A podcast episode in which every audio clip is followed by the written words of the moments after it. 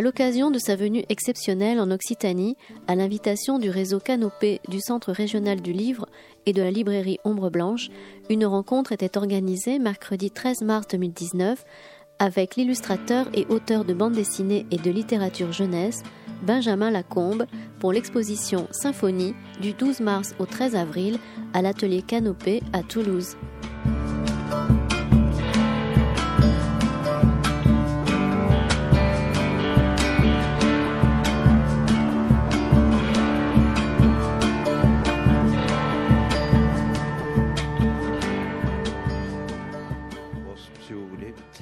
Pense que donc on va voter soit je vais vous parler de Carmen, soit je vais vous parler de Frida. Donc vous allez lever la main comme à l'école et me dire qui veut Frida.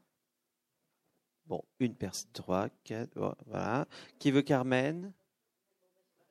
Oh là là là là. Bon. Ça va dépendre du temps. Euh, on va revoter. Qui veut Carmen? Il faut que je sache quand même. Donc 2, 4, 6. Qui veut Frida? Bon, c'est Frida. Ok. Bon, alors. Donc. Hop. Alors. Euh, donc, le. Est-ce que je peux avoir un Frida, un livre? Alors, voilà, super. Ok. Donc, Frida, euh, c'est un projet. Donc, Bon, d'ailleurs, tiens, je vais mettre la bande-annonce. Alors, attends, d'abord. Donc, le livre dont on parle, c'est ce livre-là. Il n'y a pas de son. C'est normal? Ah, Désolé. Bon, c'est pas grave, on le met pas, tant pis. Euh, donc, Frida, c'est un album qui avait beaucoup euh, d'importance pour moi. C'est avant tout une artiste que j'ai croisée, dont j'ai croisé le travail euh, quand j'avais une dizaine d'années. J'avais euh, je pense 12 13 ans. J'ai vu, c'était, je me rappelle, c'était à Beaubourg. Il y avait, euh, il y a pas mal de petites boutiques de carterie là-bas à Paris, et il y avait euh, une carte postale de Frida et qui était ce, ce cette image-là, cette peinture-là, qui s'appelle Frida y los monos, et j'avais été vraiment interpellé. J'avais envie de connaître. Euh, donc je, me suis approché. J'ai d'abord été attiré par cette espèce de regard euh, euh, très intense, très sombre, et en même temps par le côté presque un peu tropical, comme ça, de cette image avec le, les petites feuilles vertes, ce côté très très coloré, et en même temps euh, voilà, j'étais interpellé, j'ai voulu savoir ce que c'était, donc j'avais retourné, je me rappelle, la, carte postale, j'avais vu Frida Kahlo. Voilà, c'était resté dans un coin de ma tête. Et euh, bien des années plus tard, en fait, j'ai découvert qui elle était. C'est-à-dire, euh, pendant mes études d'histoire de l'art, j'ai découvert qui était Frida Kahlo, son parcours, euh, ce rapport en fait euh, entre euh, l'artiste et son œuvre. Et là, j'ai été, comme je pense beaucoup de monde, saisi par la profondeur en fait de son travail et par le ce personnage qui, qui, transcendait un petit peu l'image, la première image que j'avais pu me faire d'elle, qui était une image un petit peu superficielle de, de, de, cette femme artiste. C'était un vrai personnage parce que Frida, comme on peut le voir là, c'est quelqu'un qui avait une, une façon de se vêtir particulière qui faisait un petit peu de sa vie euh, une œuvre également. Là, on voit par exemple un des singes araignées qu'on a vu dans le portrait euh, juste avant, euh, et on voit déjà cette coiffure assez singulière qui n'était pas une, une, coiffure à la mode de l'époque, c'était sa mode à elle. ce principe aussi, ces, costumes, elle les, elle les parfois elle les confectionnait elle-même, euh, elle choisissait les motifs. Et d'ailleurs, euh, on en parlera tout à l'heure, mais c'est une des choses dont j'ai voulu euh, qu'il soit la, première des choses qu'on ait lorsqu'on prend en main le livre. Quand on l'a en main, c'est une couverture en tissu. Euh, ce qui est techniquement euh, compliqué à faire parce que euh, le tissu c'est pas idéal pour l'imprimer, en particulier une image comme celle-ci. Et mais c'était c'était je voulais le premier rapport charnel qu'on avait en fait avec ce livre, je voulais que ce soit effectivement du tissu. Donc évidemment, la première image que j'ai fait pour le livre, c'était celle-ci. c'était celle de, de, Frida et les singes. bien sûr, quand on voit cette image, on voit qu'elle est très très proche de, l'image euh, originale, mais qu'elle comporte aussi en son sein quelques petites différences. Euh, les différences euh, sont là pour plusieurs raisons. Donc, faut, bon, il y a des gens qui étaient là ce matin, mais bon, tant pis, c'est vous qui avez choisi Frida, hein, donc je répète. Le, ces singes représentaient les singes que vous avez vus, elle avait un singe, comme ça, un singe araignée, mais elle n'en avait qu'un. Elle n'en avait pas quatre. Donc la raison pourquoi elle en a dessiné quatre, euh, elle en a dessiné quatre parce que ces singes représentaient ses élèves. Elle a eu quatre élèves, ce dont elle était très très fière de pouvoir euh, voilà être considérée comme un maître, mais en même temps elle était terrifiée parce que elle avait l'impression que ses singes, enfin ses singes pardon, ses élèves, parce que c'était pas des singes les élèves, donc ses élèves, euh, un petit peu comme des vampires, allaient puiser un petit peu une partie d'elle-même, de son art, et cette idée-là, euh, on la voit légèrement dans, cette composition-là parce que les singes, en fait, euh, euh, l'enlacent ou l'étranglent, on ne sait pas trop. et j'ai renforcé cette idée parce qu'on voit là une couronne, enfin, comme un collier d'épines, un oiseau mort. Et c'est cette couronne d'épines, en fait, si on regarde bien sa structure, attendez, je vais vous montrer. Voilà, évidemment, deux secondes. Euh, où est-ce qu'il est, Voilà. En fait, ça c'est l'esquisse. Euh, c'est euh, le, le réseau veineux qui atteint les cœurs. Donc c'est le cœur de l'artiste. Et en fait, on, voit bien que c'est ça qui irrigue un petit peu ces singes-là. Je vais en parler plus tard, mais ça a été une particularité de ce livre, c'est la façon dont j'ai dessiné les premières esquisses est assez différente de la façon dont je dessine habituellement parce que j'ai dessiné ce qu'on ne voit pas nécessairement au départ. C'est-à-dire j'ai dessiné effectivement ici euh, euh, euh, c'est le réseau veineux, mais dans d'autres vous verrez j'ai dessiné en fait ce qui structure l'intérieur de, de, la chair, du corps du personnage, parce que c'était en fait le, le, point de départ du livre. au tout départ, en tout cas, il y a eu ce voyage que j'ai fait au Mexique euh, pour euh, voir euh, bah, un petit peu comme un pèlerinage les lieux de Frida. Il faut savoir que Frida, c'est au Mexique l'icône absolue. Elle est, elle est partout, même un peu trop, parce qu'elle se retrouve sur des voilà, des, des, des, des, bouteilles de bière. je ne l'ai pas vu sur le papier toilette, mais j'imagine qu'il en existe. et, et c'est assez impressionnant, cette Frida Mania.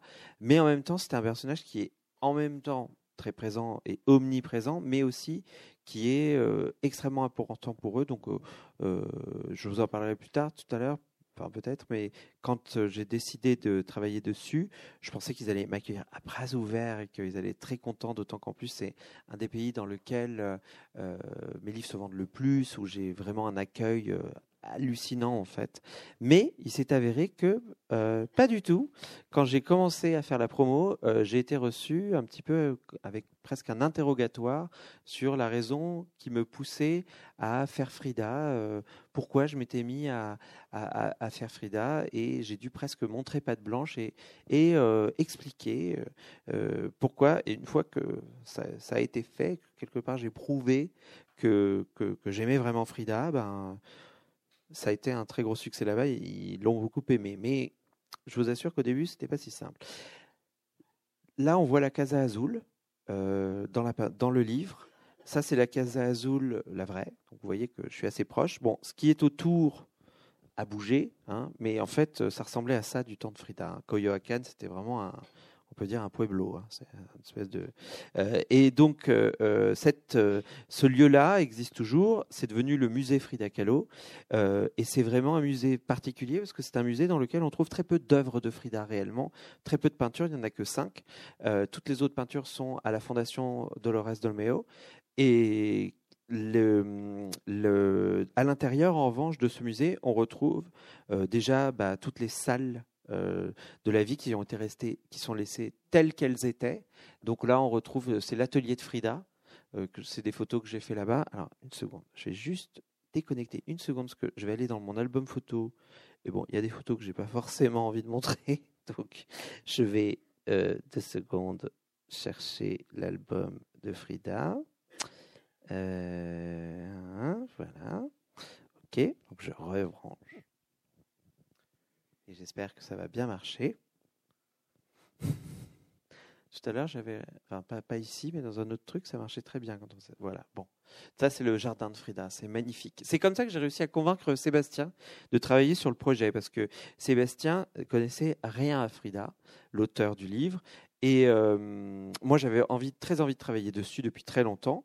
En revanche, euh, je ne voulais pas travailler seul sur le livre, parce que lorsqu'on est euh, confronté seul à un livre, il arrive euh, que finalement, ce projet soit tellement important et personnel qu'on se retrouve à à faire un livre qui quelque part presque n'intéresserait que nous, qui qui serait complètement hermétique. Et c'est ce que je ne voulais pas. Donc du coup, lorsque j'ai j'ai attendu le bon moment, euh, j'ai attendu qu'il soit dans ce jardin parce que Sébastien est complètement euh, fou de nature.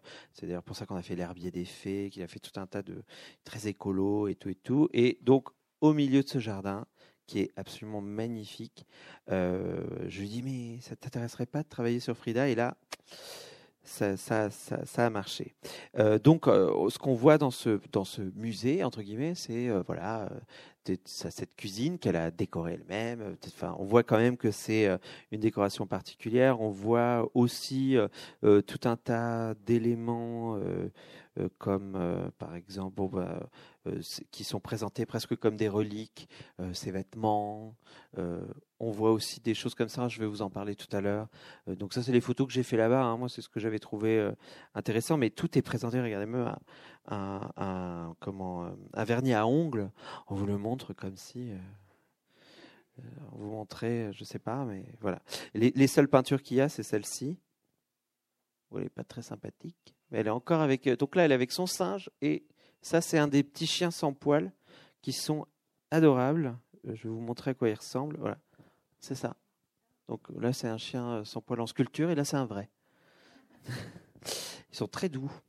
Euh, et euh, donc, je perds le fil. Euh, tout ça pour vous dire. Donc, je suis allé dans ce musée. J'ai vu donc tout ce qu'il y avait à voir, là, les, les, vêtements. Vous voyez, je suis présent avec les comment les les, les, corsets, ces, instruments de torture. Et ce que j'ai vu surtout lorsque j'ai été dans ce dans ce musée, ça a été l'élément de déclic c'est-à-dire ce qui euh, m'a donné envie, euh, ce qui m'a euh, donné la clé de mon livre. Parce que j'avais beaucoup d'envie, je savais ce que je voulais faire, je voulais faire un livre qui fasse honneur à Frida, qui parle de sa vocation, de qu'est-ce que c'est que la résilience, comment on arrive comme ça, alors qu'on a tout un tas d'éléments qui nous arrivent dans la vie, on arrive à les transcender et à en créer de l'art. Euh, mais euh, c'est génial de dire ça, mais il faut quand même produire un livre derrière. Et euh, ce que je ne voulais surtout pas, c'est un livre classique qui présente, alors Frida est née à tel endroit, elle a vécu avec son père qui était photographe. Et je ne savais pas comment l'articuler. Donc ça a mis du temps. Ce que j'ai vu dans, le, dans ce musée, c'est tout plein d'éléments comme ça. Frida, elle n'arrêtait pas de, construire des petites, euh, des petites poupées, des petits volumes, des, des petits pantins euh, qu'on trouve dans aucun livre. Hein. tous ces trucs-là, ça ressemble d'ailleurs un peu, euh, si on regarde bien et si on connaît le travail de Paul Klee, ça ressemble pas mal à, aux marionnettes qu'avait fait Paul Klee, qui sont très très belles aussi. et au milieu de tous ces, voilà, c'est un peu disséminé partout comme ça dans la, dans, la maison, sans trop d'explications à vrai dire. Euh, et je suis tombé nez à nez avec une d'entre elles. Évidemment, maintenant que je la cherche, voilà, celle-ci. Et c'est celle-ci qui m'a en fait donné la clé et le déclic euh, du livre. Euh, qu'est-ce que c'est que cette, poupée en papier mâché? C'est un, autoportrait, comme on peut le voir avec le monosourcil, mais surtout c'est une vision de Frida où on voit à travers ses entrailles, on voit euh, ce qui fait, euh, ce qui constitue la partie cachée, comme je vous ai dit tout à l'heure dans les crayonnés, c'est-à-dire euh, c'est son cœur. on rentre littéralement à l'intérieur du cœur de Frida, et c'est exactement en fait le principe du livre, puisque en fait le livre, si vous le, regardez, en fait on rentre littéralement. Alors, ça va être sans le micro. Donc on rentre littéralement à l'intérieur de l'artiste et de, et, de, et de son processus créatif, voilà, par un système de trois couches. Donc je, vais vous expliquer ensuite pourquoi les trois couches. Mais euh, euh, on rentre comme ça par un système de couches vraiment à l'intérieur de son processus créatif. Bien sûr, à l'origine de tout son, euh, de tout, de, de tout sa vocation, disons, ce qui est écrit dans quasiment toutes les biographies, c'est qu'il y a eu cet accident. Donc c'est un accident où euh, Frida a perdu beaucoup. Elle a perdu sa motricité en partie. Elle a, perdu sa possibilité d'enfanter parce qu'elle a eu, c'était un accident de tramway dans le jour qui l'a mené à son concours à l'université de Mestine. Elle avait tout juste 18 ans et euh, elle a été transpercée par euh, un morceau de, ferraille euh, du tramway. Il y a eu de nombreux morts. cet accident, elle l'a relaté plein de fois. Elle en a créé une vraie légende, puisque elle, elle vous raconte combien en fait elle est née euh, dans le sang, dans l'or, dans le, euh, dans les, avec elle avait vu des papillons, elle avait vu les, couleurs du euh, d'un bilboquet euh, s'agiter que elle avait tous les points cardinaux et les couleurs cardinales qui voilà elle, bon un peu délirée sur ce truc et, et en fait en tout cas elle a créé cette légende dès le début. Elle a, elle, a, menti aussi sur son âge pour confirmer cette légende, c'est-à-dire qu'elle a, elle a dit qu'elle est née le jour de la Révolution. Euh, et, euh, mais en tout cas, ce qui est sûr, c'est que dans euh, ce moment, dans ses entrailles de cette petite, de cette jeune fille, de cette jeune étudiante, est née l'artiste. est née la légende, est née l'artiste. C'est ce qu'on voit ici. Et par exemple, cette image, ça vous montre un petit peu le processus. Euh, cette image, elle est directement inspirée, pas de ça, elle est directement inspirée de ça. C'est-à-dire qu'on voit dans cette petite composition qu'avait fait euh, Frida, euh, c'est exactement ce qui se passe dans l'image que je viens de vous montrer, c'est-à-dire qu'on voit la mort, on voit la métamorphose, la renaissance, on voit les couleurs, euh, euh, cardinal, euh, c'est précisément ce qui se passe ici avec les papillons, la métamorphose et la naissance du coup de, l'artiste ce qui s'est passé, c'est qu'elle a été alitée suite à cet, accident très grave, et du coup, elle s'est mise à dessiner. Euh, parce qu'elle ne pouvait plus bouger euh, autre chose que ses bras. Donc, euh, elle s'est mise à dessiner. Frida a subi un très grand nombre d'interventions. On voit là d'ailleurs dans ce petit croquis de Frida le rapport direct, l'incidence directe entre son accident et sa vocation d'artiste. Elle tient une palette ici. et quelque part, entre cette, douleur, mais en même temps, de ça renaît voilà, renaît une espèce de fertilité euh, créatrice. Euh, et ça, c'est assez, assez euh, incroyable. On la voit d'ailleurs qui n'abandonne pas ce corset qui est horrible. Elle va les peindre, elle va en peindre plusieurs, elle va y mettre des effigies. Donc littéralement, de cette colonne brisée, naît un monde coloré, chatoyant, qui, qui va un petit peu sublimer sa douleur euh, qui va euh, transcender euh, un petit peu son, son quotidien. Et évidemment, une fois que l'idée des découpes est venue, et l'idée des trois couches, alors pourquoi trois couches? C'est le moment où je vais vous l'expliquer. c'est parce que c'est exactement ce qui se passe lorsqu'on voit une peinture de Frida. Il y a la première couche, celle dont on a parlé tout à l'heure. On voit une peinture qui va sembler exotique. On va voir ce monosourcil, on va voir euh, ces fleurs dans les cheveux. On va dire ah, c'est étonnant. On va avoir la deuxième couche, celle dont que je viens de vous expliquer, c'est-à-dire lorsqu'on connaît le rapport entre sa vie et son œuvre, euh, ce que veut dire réellement la peinture, ce qui se cache derrière cette peinture chatoyante qu'on voit. Et il y a la troisième couche. La troisième couche, c'est celle la plus profonde. C'est la couche qui relate en fait euh, toutes les références euh, que va mettre Frida dans sa peinture. C'est-à-dire que euh, dans ses peintures, il y a toujours des références très pointues, soit à sa culture, soit au mythe aztèque, au mythe romain antique. C'est toujours des choses très savantes. Et justement, ces références-là, et il y est très souvent référence au chiffre 9, euh, le 9 qui, euh, chez les Mayas, était euh, le, grand cycle du renouveau, de la Renaissance. Et c'est pour ça d'ailleurs que j'ai divisé en neuf parties le livre de, de, Frida. Donc on les voit ici. Donc ces neuf parties qui sont les neuf thématiques de Frida. Ça, ce que vous voyez là, ce sont euh, les, tout premiers, les tout premiers euh, dessins. C'est ce qu'on appelle un découpage ou un storyboard. C'est le moment où vraiment euh, on met en place le livre, qu'on décide des éléments. Et donc là, donc les neuf parties, c'était la médecine, la terre, les animaux, l'amour, la maternité, la colonne brisée, ici. Et euh, la dernière, c'est. Euh, alors là, j'hésitais beaucoup, hein, comme vous pouvez le voir, la mode, s'inventer, disparaître. Finalement, ça s'appelle la postérité. Parce que c'est ça, finalement. La mode, le personnage, tout ce qu'elle a créé, c'était pourquoi? C'était pour gagner la postérité, c'était pour créer sa légende. Donc, euh, tout de suite, vous voyez des couleurs qui se détachent. Qui sont les couleurs de Frida en fait, le bleu, le vert, l'orange, le rose, le rouge, euh, le, le, crème. Euh, ça, ce sont euh, des, les couleurs principales de Frida. C'est pour, pour moi, ça a été quelque chose d'assez difficile parce que ça ne, ce ne sont pas du tout en fait les couleurs que j'utilise habituellement. Donc j'ai dû vraiment me faire violence m'obliger à, découvrir, à travailler euh, ces palettes. Ça m'a beaucoup appris parce qu'évidemment, on travaille les complémentaires, on travaille les couleurs, euh, c'est, aussi intéressant. Euh, mais ça n'a pas été facile, ça n'a pas été naturel, si vous voulez.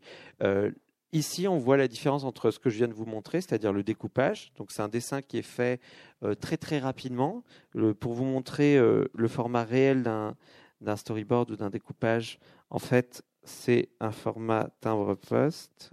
Attendez. Voilà, ça c'est des découpages d'un prochain livre. vous voyez, c'est vraiment tout petit, petit, petit. Hein. Donc en général, je prends euh, ces découpages, je, euh, je, les je les scanne, j'applique rapidement une mise en couleur très succincte et ensuite, voilà, ça donne euh, mon ambiance générale parce que c'est narratif aussi la couleur, comme vous pouvez le voir là. Et une fois que j'ai ces éléments-là, bah, je, les reprends en plus grand. Donc il y a plusieurs étapes avant, mais vous voyez qu'en général, même les idées sont assez proches. J'ai été un petit peu moins trash quand même dans le vrai, parce que ici, elle, avait aussi le cerveau. Euh, ça partait. Bon, je ne sais plus pourquoi, parce que personne ne m'a rien dit, mais je crois que je me suis auto-censuré. Je me suis dit, euh, bon, c'est un peu, un peu trash. Euh, ici, c'est voilà, là, c'est extrêmement proche. Euh, je crois que j'ai un tout petit peu moins ajouré la chose parce qu'en fait, plus les, les, trous sont hauts, plus y a ça, ça, applique une fragilité dans la structure de, du papier. Donc là, j'ai un petit peu réagencé. Parfois, le storyboard, ça sert aussi à déterminer plus précisément euh, ce qu'on veut faire. À gauche, il y avait la scène générale que je voulais faire parce que je voulais montrer ce. Alors maintenant, tout le monde connaît ça, mais je précise que Mon Frida est sorti bien avant le film de Pixar Coco. Hein. Euh, maintenant, donc comme la plupart d'entre vous ont vu Coco, vous savez de quoi je parle. El Dia de los Muertos, le moment où les morts et les vivants, euh, euh, enfin, sont célébrés ensemble, et c'est quelque chose de très joyeux au, Mexique. Pas la mort n'est pas vécue comme voilà l'anéantissement de tout, mais comme le démarrage d'autres choses. Et donc, euh, euh, je voulais présenter ça parce que, évidemment, la mort, vous avez vu tout à l'heure quand je vous ai montré euh, rapidement chez Frida, il y avait des squelettes partout. Hein, elle adorait ça, elle en met partout. Donc c'était son truc. c'était comme toutes les Mexicaines. Hein, je veux dire, ça c'est ça, ça, c'est ce qu'il y avait au-dessus de son lit. Vous voyez Et donc voilà, on est reparti. Et en même temps, je voulais montrer Frida. Frida avec le masque, euh, euh, avec la peinture euh, qu'on appelle les cadaveras, c'est-à-dire cette peinture où on se déguise soi-même en, squelette. Et bah, du coup, j'ai mixé les deux idées, c'est-à-dire j'ai zoomé un tout petit peu plus et on voit à la fois Frida et Diego ici, au milieu, au milieu quand même de la, de la, on pourrait dire quoi, de la parade des morts. Tout à l'heure, je vous en ai parlé très succinctement, mais c'est un principe en tout cas que j'ai fait, c'est-à-dire juste après le storyboard, on passe à l'étape des crayonnés. Donc en général, cette étape-là, bon, elle a des tailles euh, variées. Si vous êtes allé voir l'exposition, vous voyez la taille des crayonnés que j'avais fait. Il arrive que je les fasse plus petits aussi, euh, mais en tout cas, si vous voulez, c'est juste. Ah, je vais vous montrer encore. Voilà, là, il y en a certains qui sont cette taille-là, parce qu'en ce moment, mon carnet est de cette taille-là, mais pour Frida, le carnet était un peu plus grand, donc les crayonnés étaient un, petit peu plus grands, mais ils ont tous eu le même principe, c'est-à-dire j'ai dessiné des choses qu'on n'allait plus nécessairement voir. Là, je voulais vraiment travailler la colonne, le squelette, euh, et donc c'est comme ça que j'ai d'abord structuré mon dessin avant de faire euh, euh, le, les, traits définitifs. ici, pareil, on voit encore les muscles, le squelette, et on ne verra qu'une toute petite partie de ce travail. Mais en fait, en dessinant ces muscles, en dessinant ces contorsions, en fait, lorsque je vais peindre par-dessus, on va voir, euh, si vous voulez, des ombres et des choses qui ne seront placées précisément à l'endroit où je voulais qu'elles soient placées pour que l'émotion ressorte ici. La contraction musculaire qu'on a quand on commence à, pleurer, euh, quand je vais peindre par-dessus, je ne vais pas la peindre de la même façon que si j'avais dessiné directement l'œil, si vous voulez. C'est des petite chose, mais ça permet vraiment, moi en tout cas, je sais ce qu'il y a en dessous, euh, si vous voulez, avant de, démarrer la peinture. Ça, c'est un processus que je n'ai utilisé que pour Frida, pour le coup, euh, parce que c'était ce principe un petit peu euh, de rentrer vraiment à, l'intérieur de l'artiste. Bon, le dessin dont je vous ai parlé tout à l'heure un des autres dessins du livre. Avec là, on voit donc le système veineux pratiquement qui rentre à l'intérieur des, des, feuilles. Celui-là n'a pas n'a pas été dans le livre au final. je l'ai pas mis. et là, c'est pareil, c'est celle de la colonne colonne brisée dont on a parlé tout à l'heure. Comme je vous l'ai dit euh, tout à l'heure, le livre c'était euh, aussi un objet, euh, un objet qui se compose de cette, couverture en tissu, mais un objet qui se compose aussi de cette série de trois couches, ces couches qui permettent du coup d'aller plus en profondeur dans une image. Il y a la première image, celle qu'on celle qu'on pense. Par exemple ici, on voit cette image de la colonne brisée, mais lorsqu'on va au-delà de cette première image et de cette femme qui montre cette colonne brisée dans ce désert aride, on voit finalement que ce sont des colonnes brisées, parce que ce sont des euh, difficultés qu'elle a eues dans la vie. Euh, elle n'en a pas eu qu'une. Euh, entre autres, la première de ces difficultés, c'était celle de l'enfant qu'elle était, qui a eu la polio, qu'on appelait la petite boiteuse, qui ne pouvait pas courir et jouer comme les autres enfants. on la voit là d'ailleurs, ça c'est les photos de Frida enfant.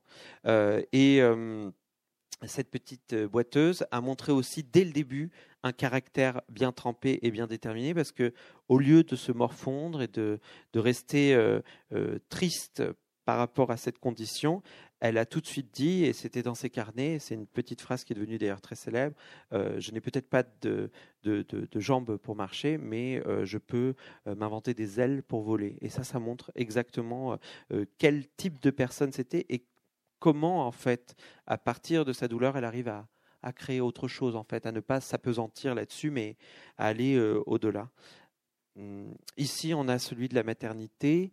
Euh, tout à l'heure, euh, je vous ai parlé de ma visite dans le musée Frida Kahlo.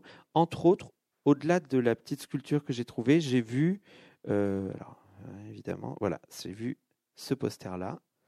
Euh, ce poster-là qui était placé euh, juste à côté de la table de travail euh, de, Frida, Kahlo. Il faisait 1m30, donc ça veut dire qu'elle se confrontait tous les jours à, lui. ce, poster, c'est la vie intra-utérine et c'est la plus grande douleur de la vie de Frida, puisque c'est ce pourquoi elle se sentait incomplète, ce pourquoi elle se sentait pas être une vraie femme, c'est-à-dire euh, elle, euh, elle ne pouvait pas donner d'enfant à l'être qu'elle aimait, Diego, et elle se sentait euh, du coup meurtrie, et c'est ce qui va la pousser d'ailleurs au, suicide. Et donc dans cette première couche, on voit ce qu'elle considère comme un poison, c'est-à-dire l'intérieur de son corps. Elle se sent, elle, dans plusieurs de ses carnets, elle le met, elle met j'ai un corps empoisonné, euh, je suis aride, je ne suis pas fertile.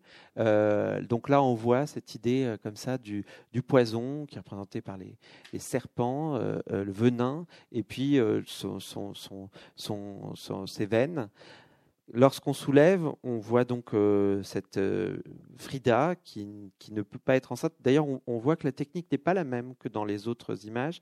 C'est du crayon de papier c'est des esquisses, parce que c'est exactement comme euh, je voulais qu'on ressente ce qu'elle ressentait. Elle se sentait pas finie, elle se sentait comme une esquisse. Donc là, le dessin n'est pas fini lui-même euh, également. Et en dessous, du coup, on voit ce fameux poster. Alors j'ai fait comme j'ai pu pour le faire, parce que la seule photo que j'avais, et comme il n'est présent dans aucun euh, livre, rien du tout, c'était celle-là. Donc elle était un peu floue, donc impossible de voir ce qu'il y avait marqué. Donc du coup, dans le vrai poster, si vous allez voir l'original, vous verrez que pareil, hein, c'est euh, j'ai fait blablabla bla, bla, quoi. Euh, donc, mais bon, euh, ça donne le change. donc voilà la photo du poster, et ça c'est la photo de la peinture en référence dans l'image. Donc ça c'était une de ces fausses couches, et on voit d'ailleurs que même elle-même, je pense qu'inconsciemment, elle était elle était influencée par ce poster parce que euh, il est composé exactement de la même façon. Si vous regardez bien, elle est positionnée pareil. Et en fait, hop, hop, hop, il y a tous les petits éléments qui se rattachent à lui. Donc la composition est, un peu pareille. C'est fou parce qu'il bah, n'y a aucun historien qui en a parlé de ça. Alors qu'il suffit de se déplacer chez elle et on le voit bien. Euh, là, c'est euh, la postérité, donc c'était euh, l'élément qui nous lie à ce musée dont je vous ai parlé. Donc, on voit Frida qui est en costume d'apparat, on pourrait dire, ce costume qu'elle se crée elle-même, très très coloré. Vous voyez, elle paraît très fière. Elle, elle s'est aussi inspirée d'une peinture à elle qui s'appelle Frida et les perroquets. Donc, exactement, elle parade un peu comme ces perroquets ultra, ultra coloré. Euh, mais en fait, lorsqu'on soulève la couche, on voit euh, la femme avec ce corps euh, abîmé, diminué. On voit cette jambe, parce qu'elle a eu la polio petite, mais quelques années avant sa mort, on a dû lui amputer la jambe. Ça a été encore une douleur de plus. on voit aussi un de ces fameux corsets, un de ces corsets où elle avait dessiné à l'intérieur un fœtus qu'elle ne pouvait pas avoir, et elle avait dessiné bon, le faux et la faucille parce qu'elle avait aussi des opinions communistes. On peut tous faire des conneries. Hein. Euh, euh, et, et, ça, en fait, quand on soulève encore, on voit euh, la, le, une de ces présentations telle qu'on le voit au musée. J'ai rajouté des petits papillons morts et certains qui renaissent dans l'idée de cette renaissance, en fait, parce que elle est morte, Hein, je vous apprends rien, mais elle vit toujours et elle vit peut-être même plus que jamais. Il faut savoir que Frida Kahlo, ça c'est ça c'est une vraie photo du musée. Ça vous montre euh, l'espèce de, hein, ça devient, c'est des reliques quasiment. Euh, donc euh,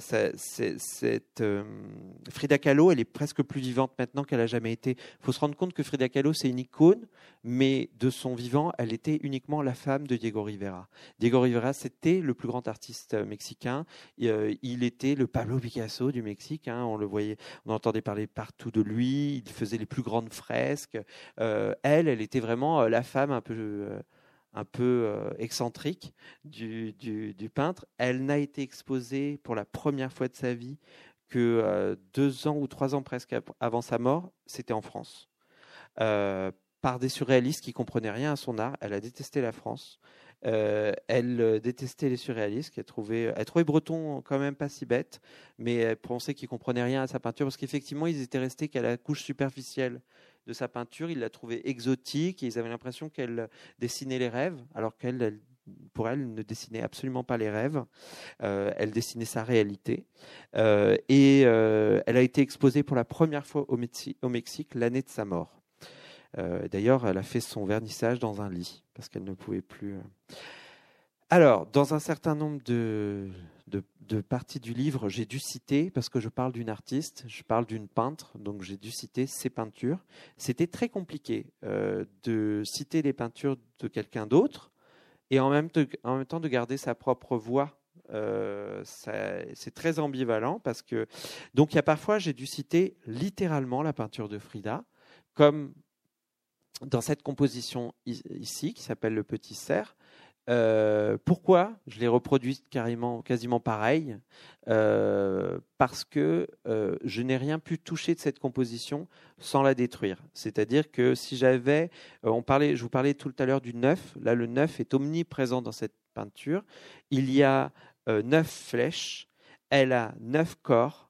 Neuf cornes au, corps, il y a neuf arbres, euh, ici, il y a les, arbres brisés. Ça Pourquoi tous ces neuf? Neuf euh, branches au, à, la, petite branche ici, etc. Euh, parce qu'en fait, elle était dans une idée de renouveau. elle espérait, c'était une peinture qu'elle a faite juste avant de rentrer dans une, dans une salle d'opération où elle pensait soit ressortir guérie, soit mourir. Euh, et euh, donc on voit une mer euh, relativement calme, mais un ciel très nuageux et même du tonnerre. et on voit effectivement qu'elle va, elle, est, elle, a, elle, a, elle a ce corps qui est rempli de flèches, qui saigne, mais elle reste fière et elle court, elle court vers ce qu'elle espère être une renaissance. Évidemment, si j'enlevais une partie de cette peinture pour la recomposer, ben, euh, je perdais une énorme partie du sens qu'elle venait d'y mettre. Donc je ne pouvais pas ne pas la citer telle qu'elle était. Euh, il y a d'autres peintures où j'ai pu faire différemment. Cette peinture-là, par exemple, euh, qui parle de la, terre nourricière, de, cette idée de renaissance encore, c'est on voit Frida qui tient Diego, qui a le troisième œil. Euh, on, le, on la voit, la mère. Alors, ça, c'est la déesse Qui euh, nourrit euh, dans son sein le, le, peuple et qui se nourrit elle-même du peuple parce qu'ici, dans ses racines, et ici, ce, petit chien sans poil qu'elle avait, que je vous ai montré tout à l'heure, c'est aussi un, chien qui est considéré comme pouvant aller à la fois dans le royaume des morts et des vivants, un peu comme Anubis. et donc, on a à la fois la lune, euh, le soleil, euh, cette idée de, cycle. Euh, donc j'ai repris la compo générale.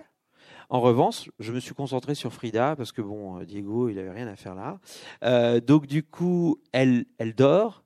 Il y a ses racines, il y a cette renaissance et elle, elle est nourrie directement par la déesse parce qu'elle avait un rapport à la terre très très fort. D'ailleurs là, voilà, on la voit avec ses petits chiens les petits chiens dont je vous parlais, euh, qui n'étaient pas non plus si courants. Hein. C'est des chiens qui sont euh, à la fois euh, très célébrés, presque comme des, des comment des mini-dieux, mais c'est des chiens qu'on ne croise pas partout non plus. Hein. c'est des chiens pas si faciles à avoir. Donc là, on la voit en costume des mariés.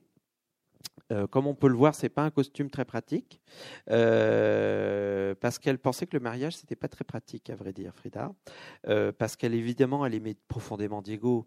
D'ailleurs, ça lui a été reproché après parce que on l'a utilisé comme une figure féministe, Frida.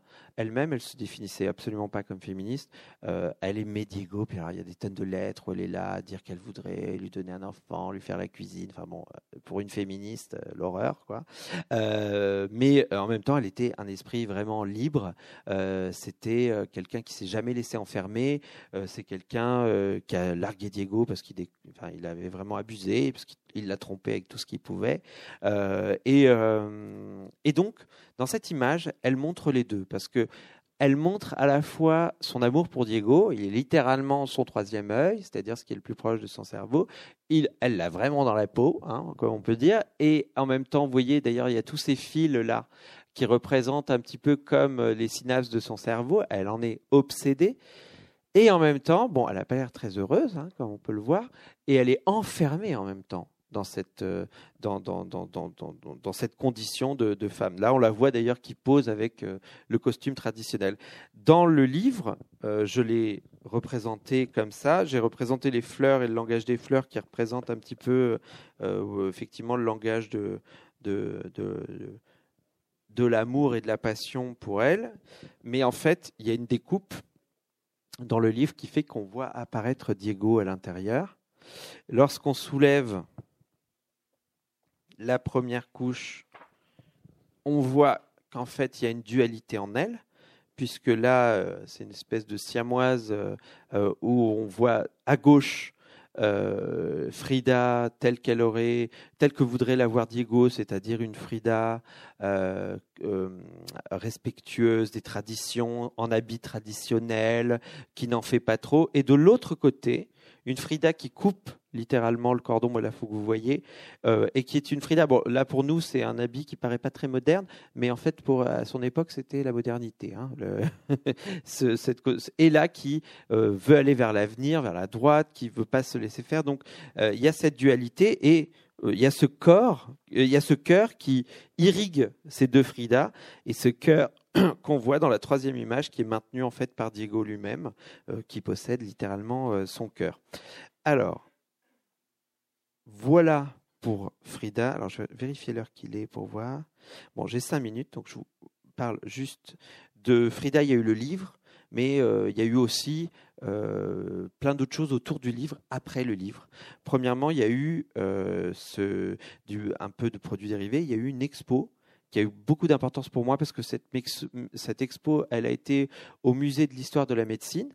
comme je vous disais tout à l'heure, Frida voulait être médecin. Donc je trouvais ça hyper pertinent de proposer pour la première fois euh, euh avoir ces originaux au milieu des planches anatomiques, au milieu des instruments de médecine, on pourrait même dire des instruments de torture, puisque là, vous voyez, par exemple, c'est un des corsets qui se retrouve juste à côté du coup des, des, peintures. Euh, là, c'est le, euh, le, le, le, oh là, je perds mes mots, c'est la fin de la, comment, c'est l'uturus, merci, je voulais le dire un peu plus euh, à côté, voilà. Y a, bref, on, j'avais fait aussi des, des, volumes, des sculptures pour, pour, pour cette occasion. Donc là, on revenait presque aux petits poupées en papier mâché qu'elle faisait elle-même.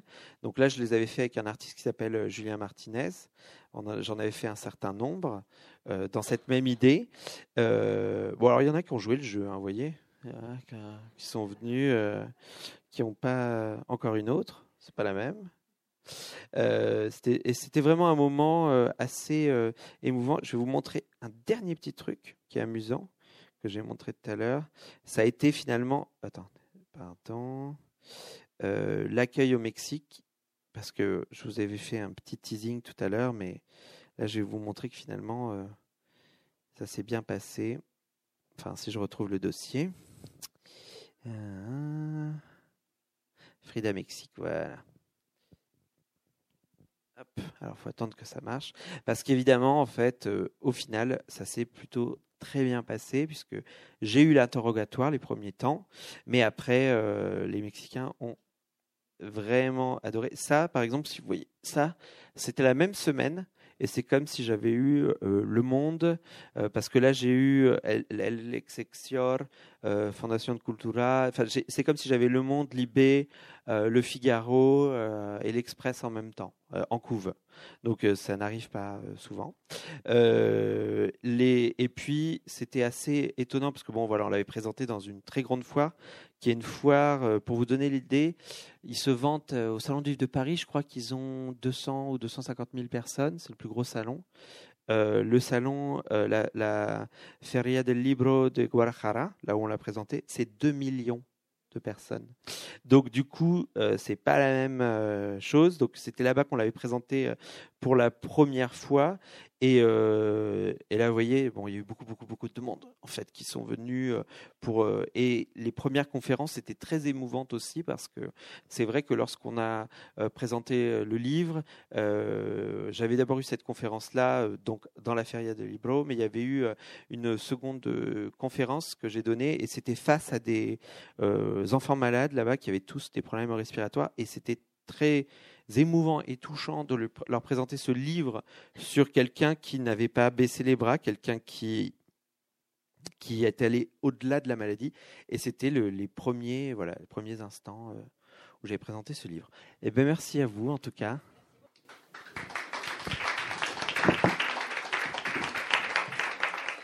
Vous venez d'écouter Benjamin Lacombe lors de sa venue à la librairie Ombre Blanche, mercredi 13 mars 2019, lors d'une rencontre organisée par le réseau Canopé du Centre régional des lettres et la librairie Ombre Blanche dans le cadre de l'exposition Symphonie du 12 mars au 13 avril à l'atelier Canopé à Toulouse. Benjamin Lacombe a écrit et illustré une trentaine d'ouvrages traduits dans une dizaine de langues et primés à travers le monde Généalogie d'une sorcière, La mélodie des tuyaux, L'herbier des fées, Les contes macabres, Alice au pays des merveilles ou encore Frida. Il expose régulièrement son travail dans les galeries Adoc Art à New York, Dorothy Circus à Rome, Maruzen à Tokyo, Nucleus à Los Angeles et Daniel Magen à Paris.